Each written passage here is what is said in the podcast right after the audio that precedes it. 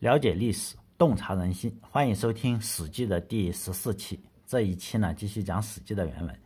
哎，讲之前呢，先讲两件事情啊。第一个是我换了一个手机，我也不知道这个的，这个是索尼。以前的话，经常是用小米或者是苹果哈。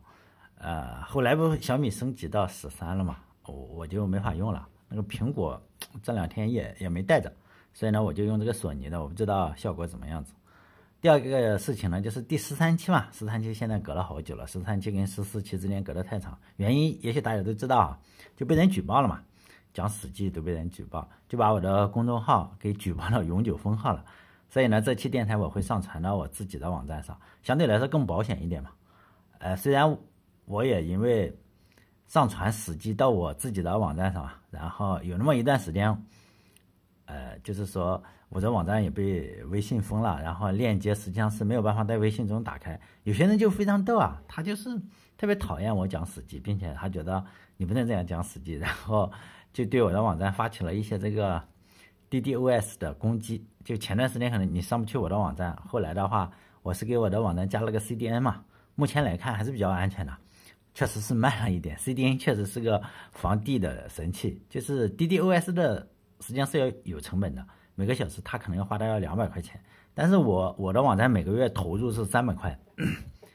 对我来说是几乎没有收益的。我就是仅仅是托管这些音频，呃，他恨我恨到他宁可要花钱去攻击我的网站，然后其实对他来说这是一个非常非常赔本的生意就是了。呃，最近呢我还没有，就是我录了其他的一些电台，当然也都是主要是上传到我自己的网站上。还有一个呃，没有空、没有时间去录的原因啊，是因为有一个好消息哈。前几天我赚到了人生中一天啊，我赚到最多的钱，一天赚了一万块。原因是这个样子，我不是开出租车嘛，然后就拉了一个喝醉了酒的小伙子，他手里还拿着一瓶红星二锅头，还在喝，一边坐车一边喝，让我送他到郊区。作为一个出租车司机的话，人家让你去哪你就去哪嘛，毕竟人家是付钱了，要讲职业道德，我就开车了，然后一直。一直开到路边有一个牌子，牌子上写着“小心野生动物出没”，也就已经开出了城市。他就在车上一直喝酒嘛，我就一直担心他，因为旁边写着“小心野生动物出没”。如果他下车了，我怕他被什么老虎啊或者什么东西给咬一下，是吧？这个不好。虽然我也不知道当时是有什么野生动物，万一是老虎。这个小伙子喝的是红星二锅头，而不是景阳冈。如果他下车以后，然后出了事情了，是吧？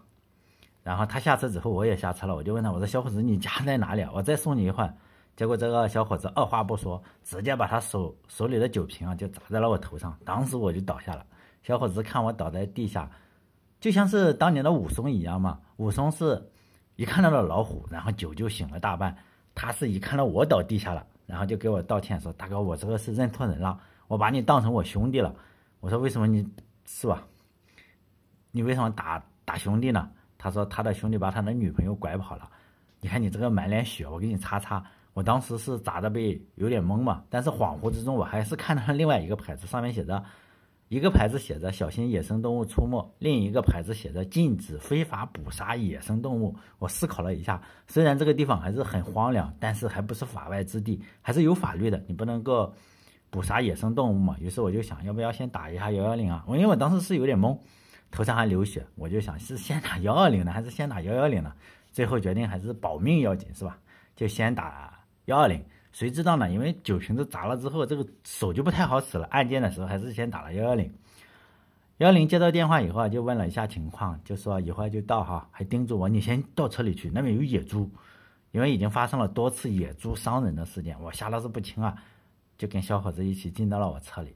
等幺幺零来的时候，这个小伙子就不停的跟我道歉嘛，说真的不是故意的，喝了太多酒，就跟我哭诉他悲惨的爱情故事嘛，哎，如如何就是追上了他的女朋友，他女朋友如何跟他好，最后呢，他女朋友如何被他最好的朋友挖了墙角，我呢就是听他的时候，我这个血小板也在工作嘛，然后慢慢的就这个伤口不再流血了，也就有一句没一句的听他讲故事嘛，我就想问一下，哎，这个家伙不是来。故意打我一顿嘛，我就问他，我说你知道《史记》吗？小伙子说听过，上学的时候，呃，学过一点古文哈。但是呢，一看到古文就头疼，我就稍微放了点心嘛，至少他没有听过我的电台，应该不是举报我公众号的人。等到警察来的时候，你要协调嘛，协商。警察说你们两个协商嘛，小伙子卡里有一万块钱。警察的意思是你们两个友好协商。就是我这个人呢，虽然是开出租车，但是有点心软，因为小伙子嘛也确实卡里就一万块钱整整的钱。我本来是不想要一万块的，这个警察就问这个小伙子：“你喝醉了，你你你怎么把人家当成情敌了？是不是他跟你情敌长得一样？”这回这个小伙子说：“啊，哎，我酒醒以后才看，一点也不一样。我情敌可没有这么丑。”我一听的话，这个伤口又差点又冒血出来，就是心想：妈的，一万块钱肯定是一分都不能少。好了，我就要了他一万块钱，这是我目前为止一天赚的最多的钱的记录嘛。纯粹是靠自己啊，靠自己一天赚了一万块钱。回家以后我就把这件事情跟我老婆讲了，我老婆听了之后很高兴啊，哎呀，老公终于有出息了。一天以前的话，你一天开车嘛，然后痔疮都做出来了，一天赚个两百块钱。哎呀，给给中石油公司赚多少哈？给这个出租车公司赚多少？自己呢剩两百块。今天虽然老公挨了一酒瓶子，但是脑好赚了一万块嘛。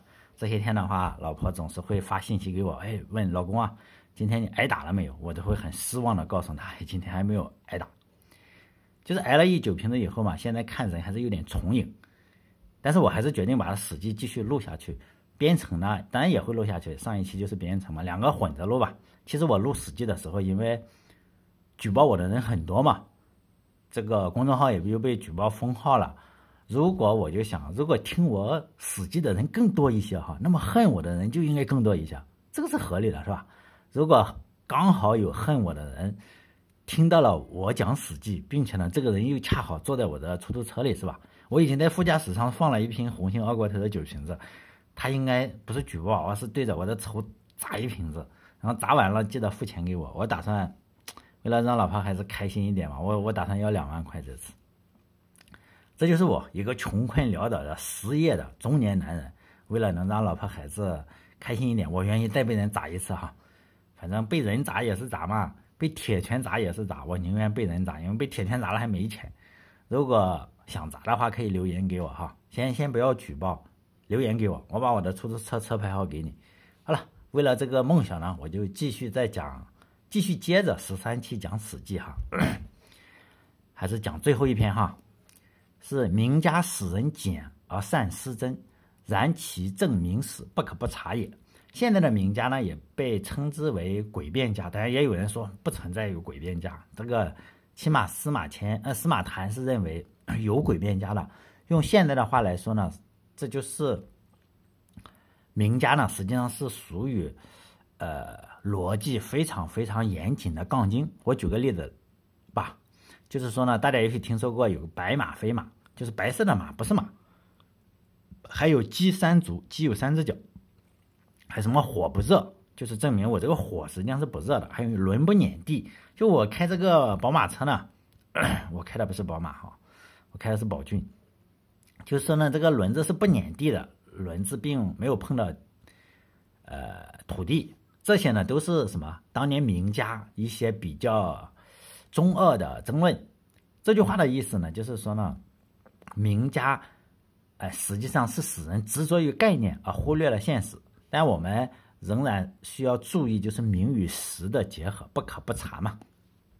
名家是非常注重逻辑的，哦，当然我觉得所有的人，你说儒家不注重吗？法家不注重吗？但是个名家确实，你整个白马非马，也确实是有点逻辑哈。以白白马非马为例吧，他们认为有颜色的马。所有有颜色的马才能称之为马，就是所有的马可能有黑色、有白色、有各种颜色的马，那才称为马。你只拿出白色的马来，你不能称之为马。你想想，这是一个概念上的马跟现实中的马哈，就这个样子。名家是杠精啊，亚里士多德也是杠精，但这两个杠精的水平就天差地别，可以说是云泥之别了。中国有一个。这个说中国的死人哈，这个呃他已经去世了。中国有一个墙头草型的学术大师叫冯友兰，呃，现在他的名声当然是比较好了。就有人可能看过他写的书，他有一本很著名的书叫《中国哲学史》，书里就论证了为什么白马非马这件事情。就冯友兰现在非常非常出名，这个人呢，就是说呢，他是一个投机分子，就是在国民党的时候，他就说：“哎呦，这边不行，是吧？”在这边的时候，他就说国民党不行，就是这么个投机分子，就政治投机小人嘛。哎，反正这个立场经常是一百八十度转变，转来转去的。就是说，他为了引导，哎，就是说领导领导喜欢什么，他就写什么。他写过这个中国哲学史，他发现，哎，蒋介石喜欢这个，我改，我改，我以前写的书不行，他就改改改。然后等到了这个时候，后来哈，他又说不行，我我改，我这个以前写的不对，他又改改改，又改成这个样子。因此呢，中国哲学史是一个被改的乱七八糟的东西，完全是为了迎合。上面他主动修改自己的书啊，但中国哲学史，西方应该大家看过一本很出名的书，叫《西方哲学史》吧？就人家是谁写的？罗素是吧？罗素这个人师德虽然不怎么样，他这种写书的事情，人家可是很刚，就写完了一个字也不改，管你他妈的谁领导高兴不高兴，所以呢还是非常非常的有这个啥，有风骨的是吧？不过呢，现在说实在的，只有冯友兰这种人，你才能混得好。冯友兰其实一直混得很好，是吧？在这个中国，他能混得风生水起，就白马非马的这个名家呀，呃，显然不是墙头草，他们还是有自己的原则的，要不然的话也不会消失。要想混得好，就是说在中国，你不能说是白马非马，你应该是指鹿为马，就是说牵一头鹿来，你你就说这他妈就是马。这个冯友兰就是这样，这就是马。哎呀，司马谈是没讲啊，指鹿为马是什么家？就是以后我们在《史记》中还要讲的这个故事，在《史记·秦始皇本纪》的时候，指鹿为马这件事情，就是，就这这这个《秦史记·秦始皇本纪》里的故事，主人公是谁？赵高嘛。赵高是什么？是官家当官的，只有当官的才能指鹿为马。他是辅佐这个赵高，是辅佐秦秦秦国哈，叫秦朝秦国吧，秦国三代君王的一个大官，当官的人就非常非常喜欢指鹿为马哈。我们呃不说这个指鹿为马的。不说白马非马的这个名家了哈，继续讲这个道家，继续讲原文啊。道家使人精神专一，动和无形，善足万物。哎呀，这篇文章呢就不停的在夸道家。就司马迁他爸爸是道家的，就司马谈写的这一篇，司马迁抄过来的。司马迁是什么儒家？这段话呢是他爸爸写的论文，就这一段是他爸爸写的论文，他抄的。所以呢，这段内容。哎，一直到整段写到最后哈，你就会发现不停的在夸道家，就是把道家夸出了花嘛。整本书的是谁写的呢？应该是司马迁写的比较多。他整本书呢又把儒家夸出了花，所以呢，大家在读的时候，你不能只看这一段，你想哦，我也信道家了，你一定要有自己的判断力，是吧？你别读了《史记》，你就想，哎呦，我要恢复一下道家或者儒家。中国的落后是不是因为道家和儒家不被提倡了？不是，知道吗？你要想明白了。我并不是说你不能成为这种现代的大儒，而是你真的想明白，或者你是投机，那也可以，是吧？我也给你点赞。就是你能赚到很多钱，你只是立场，哎呀，这个立场墙头草一下，人家冯友兰，你看看在哪个政府都混得很好，那也不错。说实在的，但是你不能仅仅是读了，像我，我我讲了一下，哟，这个道家很好，你想想，哎呀，我也不信道家吧，是吧？这句话的意思呢也很浅显，就是道家呢让我们精神集中嘛。一动一合了无痕迹，使人精神专一嘛。动动和无形，就是善足万物的善足，就是非常充足嘛。就是你本身呢就已经非常充足了，你不缺钱。实际上你又缺钱又缺房子，但是道家觉得让你觉得那都是身外之物嘛，是吧？你实际上已经善足万物了。你要修仙的话，你就信道家，因为你已经可以吸风引路了，你就不用再从外部去苛求了。整个后面还不停的在夸道家，有点有点恶心。说实在的，继续读原文哈。其为其为其为数也，因阴阳之大顺，采儒墨之善，撮民法之要，与时迁移，应物变化，立俗施事，无所不以。子曰而易操，事少而功多。这句话的意思也当然是非常浅显了，还是讲道家如何的好，一个一个缺点都没有。就是说呢，道家的学术，我们前面不是讲了阴阳家嘛？他说我这个道家也有阴阳家，你看我是本着阴阳家顺守事实的秩序，然后呢，儒墨呢，你看我又采采取了这个儒家和墨家的长处，就是又采取了什么名家跟法家的精华要点，就是我所有的都吸收，而且呢我还与时俱进。你看与时迁移嘛，现在不是叫与时俱进嘛？然后因物变化，就是配合人事的变化，我这个都是一直在变化的。这一点都是有点像咱们做 IT 的是吧？一定要变化，就是唯一唯一确定的就是变化，哎，就这个样子啊。应该说与时迁移，因物变化。就是不管是待人还是做事嘛，没有不合适的，非常容易把握要点。就是，呃，做得少而收获多。你看这个事少而功多。哎，亲爱的听众朋友们，大家一定要记住，这是司马迁对道家的彩虹屁啊！因为他是道家的信徒，你千万不要无脑相信啊！除非你真的说服了你自己，而不是只听这句话啊！因为在中国是运行着两套逻辑啊，一套逻辑就是，哦。就是说，写在书上的，写在史记上的也好，还是贴在墙上的也好，还是写在每一本历史书上的逻辑，这套逻辑就是又能宣传，又写，又能写，又能看，类似于就是上面说的这句话，非常的表面，基本上是围绕什么？就是围绕这个精神层面建设的。就我们中国是有套逻辑，是专门专门负责管理你精神的，就道德道德展开吧。我们说管理你的道德，道德经嘛，是吧？道德层面的东西呢，往往只能说不能做。你如果按照这个说下去，那你这个现实中就就吃亏非常多。还有一套逻辑啊，是只能做不能说的。这个不是围绕道德层面上，基本上是围绕钱的层面。我们知道赚钱的话，你可能拿回扣什么，你不能说，知道吗？你不能说，哎呦，我我我接了一个项目，两千万，我最后外包出去五万五，哎，外包出去我赚了两千多万。你不能这样说，你还是要要在道德层面上宣传。但是呢，下面这一个就是逻辑啊，就是说，是只能做不能说的。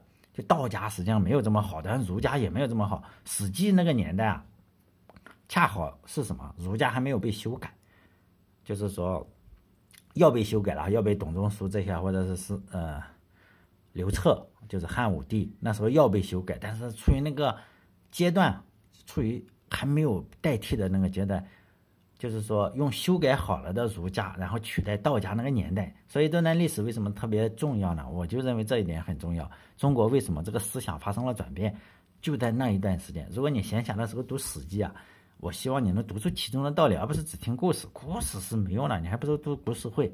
如果你能读出其中的道理，咱们谈一谈，我还是挺佩服你的。说实在，即使你谈的。跟我不同，我还是挺佩服你，因为你真的读过书，并且想过，呃，但是我不喜欢的是那种一上来就是哎呦中国文化源远流长，啥也不懂，然后他从可能是从网上或者哪里抄了一段，然后来训斥我是吧，驳斥我。其实你如果说你跟我不同，并且我能感觉到你读了书，然后你跟我说不同，我真的很很高兴。但是，你不能上来就骂我，我还不如去看新闻联播呢，是吧？就这段历史，就是我讲的这段历史啊，是在史记上是有记载的。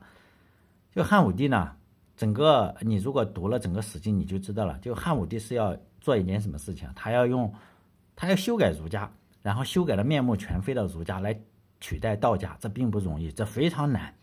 并且呢，汉武帝本人是看不上儒家的，但是他更看不上道家，否则的话他也不会去代替他。就是刘邦。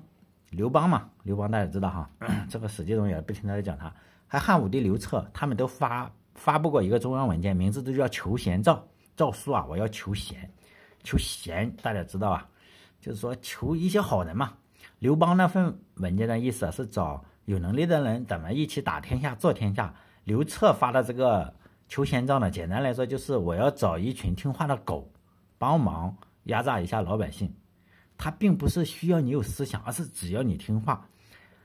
怎么判断这个狗听不听话嘛？我们可以怎么判断狗听不听话？现在不是有宠物吗？你你就是给它发指令嘛。你看二哈就不太听话，其他的那些牧羊犬就比较听话嘛。你跟它说坐下，它就坐下；然后你让它站起来，它就站起来。你跟二哈说您坐下，那么它跑了，是不是？那就不听话。但在这个人，你仍然要有一个判断的标准嘛，懂得有个标准。当时呢，标准就是这个丞相。魏婉说的叫做所举贤良，就是所举的这个贤良，或自身伤、韩非、苏秦、张仪之言，乱国政，请结罢。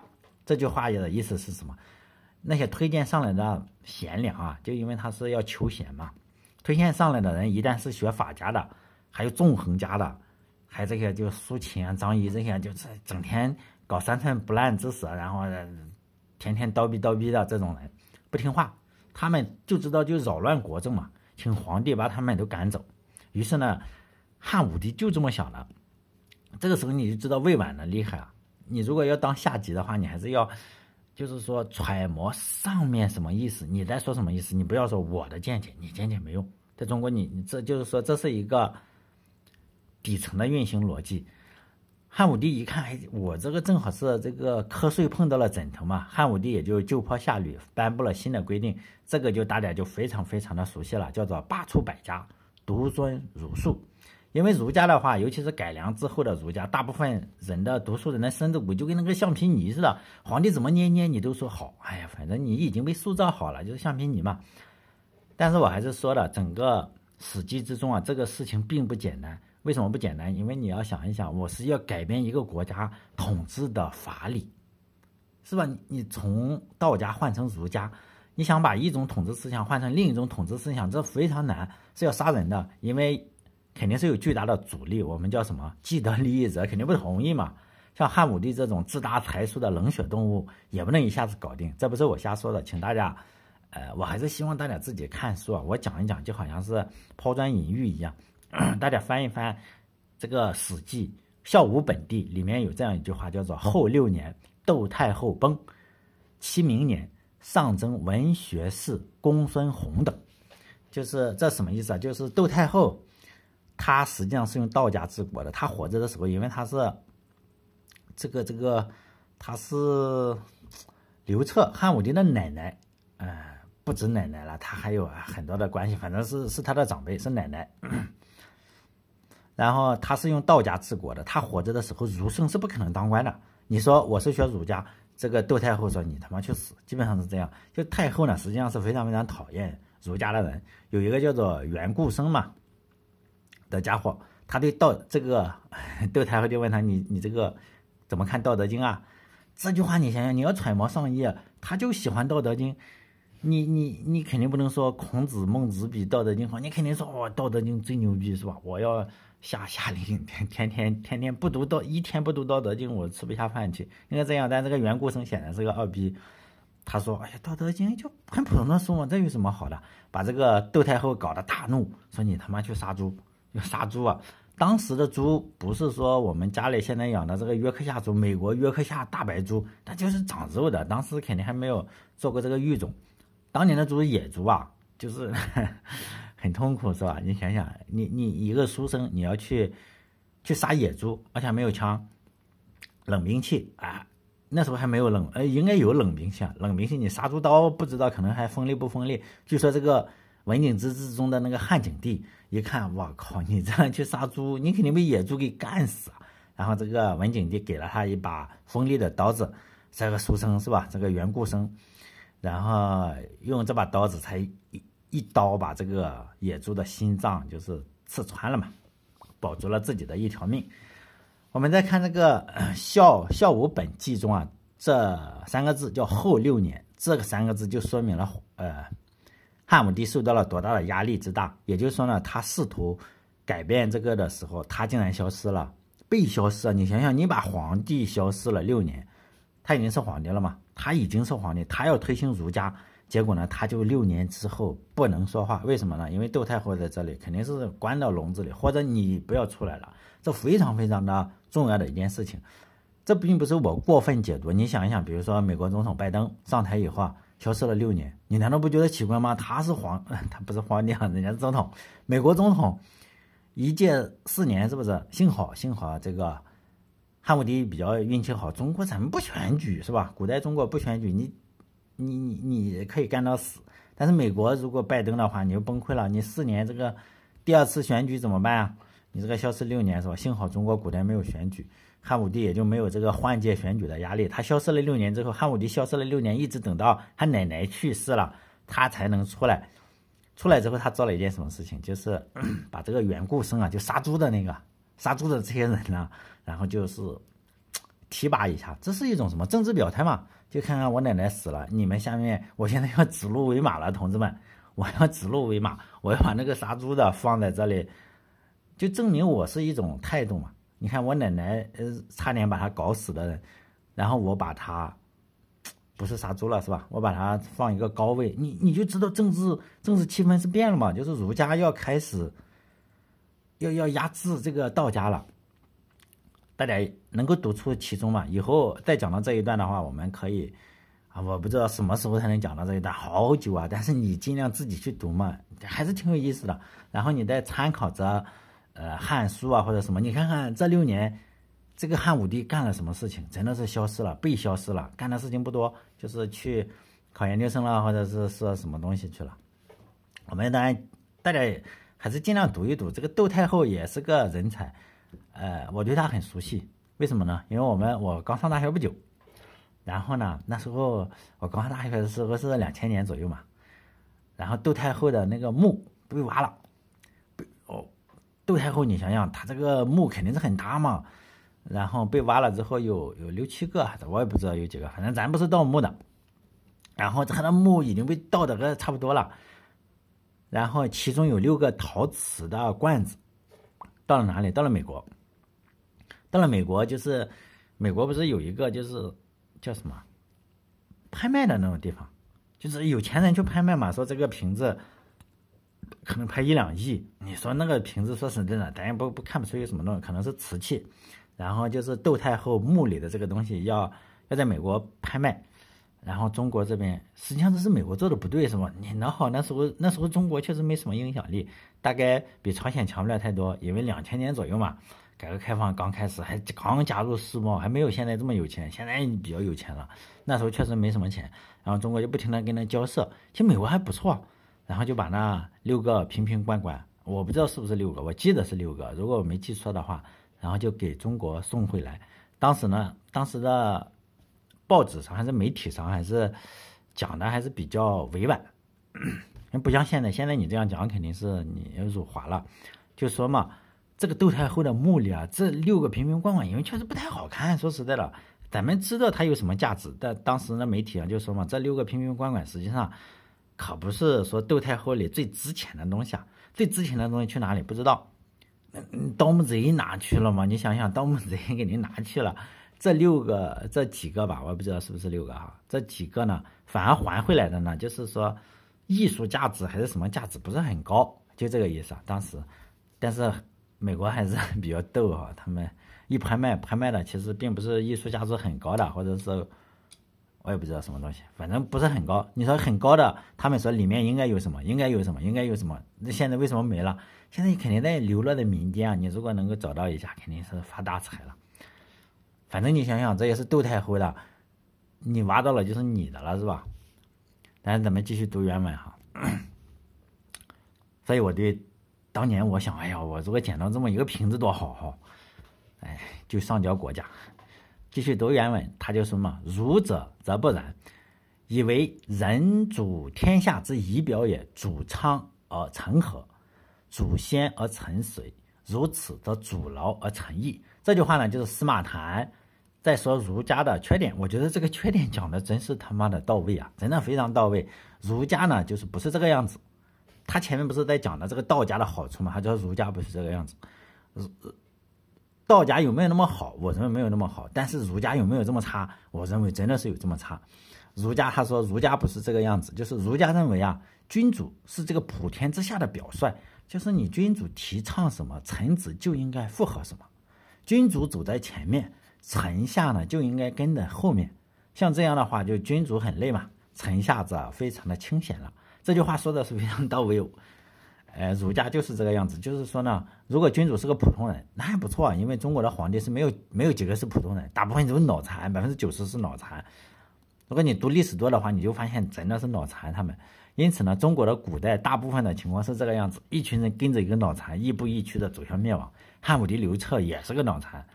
在他的治下，实际上汉朝人死了一半，他给后代啊，他给他后代的皇帝，他自己的血缘关系的那些后代留下了一个烂摊子。好不容易就是说他爹他的爷爷文景之治有了一点点小钱，被他一顿神操作，就全折折腾没了，而且人口就是 结束了一半，然后真正的亡国之君非汉武帝莫属。但后来的那些皇帝，就是说他的后人一直到汉哀帝吧，叫刘刘刘什么？哎呀，脑子总是记不住哎，我我要查一下，汉哀帝叫刘歆是吧？刘歆一直到汉哀帝的话，他实际上是没有办法的。一艘大船的话，实际上最终被这个汉武帝凿凿了二十个大洞，沉船呢就是时间的问题。只不过大家都一直等着这一刻的到来，儒家是没有办法阻止一个傻逼皇帝的，只能当一条忠诚的狗。就是说，他是个普通人的话，这个国家还可以。因为儒家的思想嘛，他没有任何能力阻止一个傻逼皇帝做一件不符合传统的事情，就是说没有办法。当然，这一点可能就是听我听我电台的百分之九十的听众是不认可的，因为大部分中国人认为是什么皇帝啊都是好的，就说皇帝一定是好的，就是下面的人搞坏了，皇上都想的都是好的，就跟杨伟一样，就是说上头是好的，下面的执行力出了问题。当然了，我是有很多汉武帝的粉丝嘛，千古一帝，认为他这个汉武帝是千古一帝。你一说秦始皇呢，他又是千古一帝，哎，秦始皇千古一帝。后来唐太宗呢，唐太宗也是这个千古一帝。宋太祖呢，还是千古一帝。那你既然说宋太祖也是，康熙也是啊，朱元璋也是啊，最终呢，你会发现他妈的全都是千古一帝，最后成了千古一群帝。对我来说呢，这群人就是一群傻逼。这是我做电台，尤其是做《史记》以后的经验。因为做《史记》讲古代的中国，很多人就受不了了嘛。不管什么样的垃圾，总是有人疯狂的支持。不管，比如说哈，有有前面几期我讲了几句商鞅的坏话嘛，我认为商鞅这他妈太烂了，就秦国也实在太烂，就有人受不了，真的受不了。说实在的，这一点非常非常的奇怪，也是他们攻击我的网站，还是举报我的公众号，就是就是这群人。比如说哈，有些国人。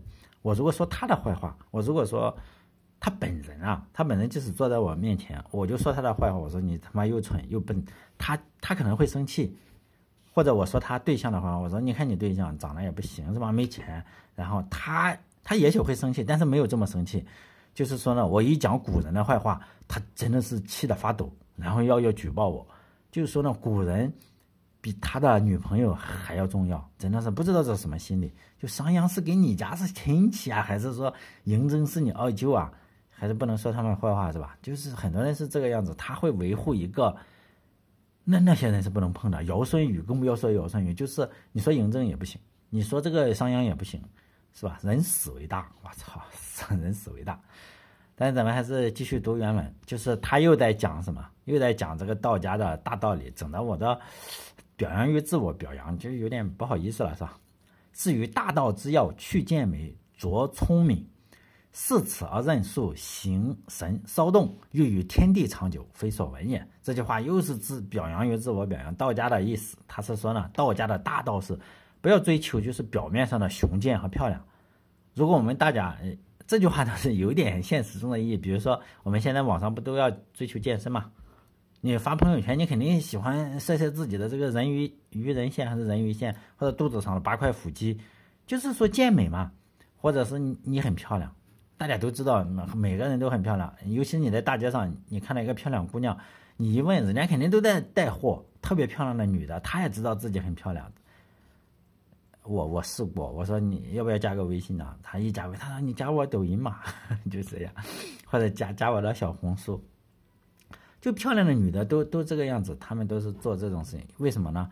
因为她知道这种美嘛，她也知道自己美，因此呢，后来就导致大家都是互相攀比的，就是不惜啊，在身上动个刀子总可以吧？开个美颜，割个双眼皮，如果不追求这个，就是道家呢说你不要追求这个，你这个如果整个社会不弘扬这个的话，大家就不追求这个，因此呢也就没那么累。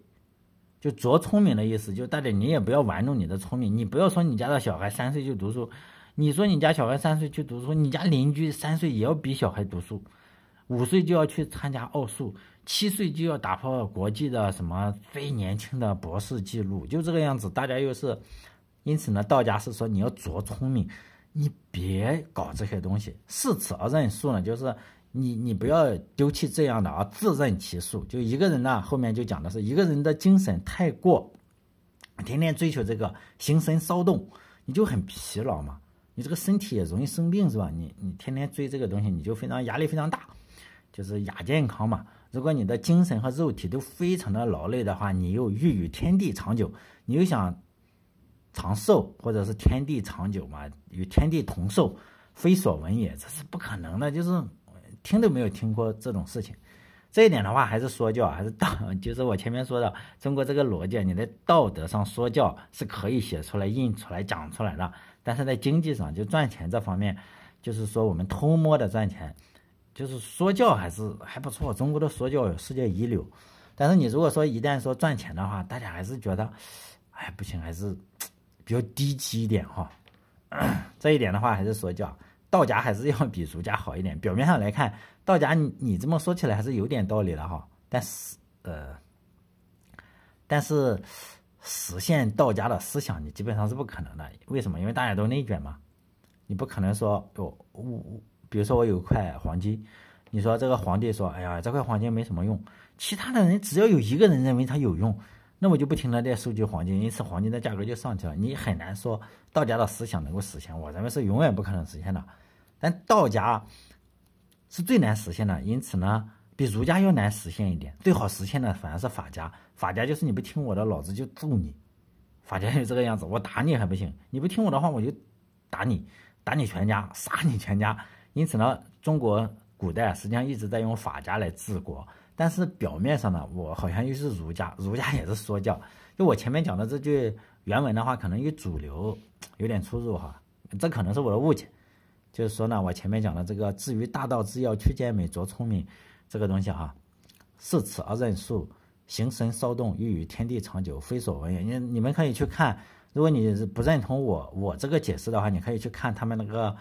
啊，有白话文的解释，这有可能是我错了，但是我认为我没错，是吧？我尽量自圆其说，因为古代是没有标点的，你怎么断断句都可以，没有标准的。再加上古人都已经去世了嘛，当时又没有录音机，你你见过司马谈读过还是司马迁读过？你你可以随便断句的，你不一定说是我们一定要按照教授，我们又不是标准考试，没有没有必要按照教授的标准来要求自己，我们又不考试，是吧？像大家都知道的《道德经》嘛，主流的断句就是“道可道，非常道”嘛，就是说出来的道就不是永恒的道，你能说出来就不是永恒的道。但是因为没有标点嘛，这个“道可道”他又不是说“道可道，逗好，非常道，逗好”，哎，这这说明这是老子说的。但是你随便断句嘛，我这样断句，我说“道可道，非常道”，意思呢就是说呢，“道可”就是你你说可以可以，你说话支持也可以。道非就是你说话反对也可以，这都没有关系。常道就是你要经常说话，道可道非常道，不管你说的什么样，经常说，这就是我录电台的动力，是吧？道可道非常道，道家的思想就前面那句话，因为我研究过，我觉得我讲的还还可以哈，起码能说服我自己。因为道家的思想有一个就是说叫大方无欲，大器晚成，大音希声，大象无形。这句话的意思就大大音，就是就是音律非常宏大的话，就像是无声的。当然也有可能音量太大了，把耳朵乱聋了。就是说呢，道家喜欢有这种对立，就大象无形啊。大象当然并不是说这个长长鼻子的那种动物，而是包罗万象的这个气象，它是没有形状的。比如说你一个大国中的大象，你不能够有一个标准来形容它，它是没有形状的。还有一个。大器晚成，但这句话我觉得古人抄错了。如果按照他这个逻辑的话，应该什么？大器免成，他可能多加了一个日字。以前都抄书嘛，哈，刻书或者通假字。因为按照上面的逻辑的话，大气你就不用晚成，你根本不用成器，完成的大气是小气。你看你，你说少年天才，那那不算天才，你大器晚成仍然是。不算是不算是大气是吧？只有免成的大气才是大气。但这句话我也送给嘲笑嘲笑我讲史记的。你知道我我讲史记经常经常有这样的人说：人家吹吹叉，人家叉叉叉是教授，不如你吗？古人叉叉叉是什么什么，不如你吗？我想回答的是，是的，因为他成了教授，他有可能是大。很聪明是吧？很年轻就就就就成了教授，也有可能是很晚成了教授。但是呢，按照这个《道德经》中的观点，应该大气是免成的。像我这种开出租车的不成器的，那才是真正的大气，是吧？哎呀，因为他成了教授，所以他不是我这个出租车司机，所以呢，我就是要讲。你可知道的话，这就是老子的理论嘛？大器免成，他抄错了。你说你有没有见过他抄错？你按他逻辑嘛，逻辑肯定是这样子。虽然我没有办法回答为什么我录个《史记》还要东躲西藏的上传，你是不是心里有什么想法？没有，我无法回答这个问题。但是我知道老子为什么写《道德经》，因为老子愿意。好了，这一期就录到这里，就这这一段哈。下一段呢，就不是那么吹捧。这这个这个道家了，其实我看到这种吹捧呢，我也不想讲，说实在的，但是我还是讲一讲啊，尽量不要太相信，你不要一下子哇，你也是道家了是吧？但下一期可能会再录计算机编程的视频哈，音频。好嘞，这一期到这里，再见。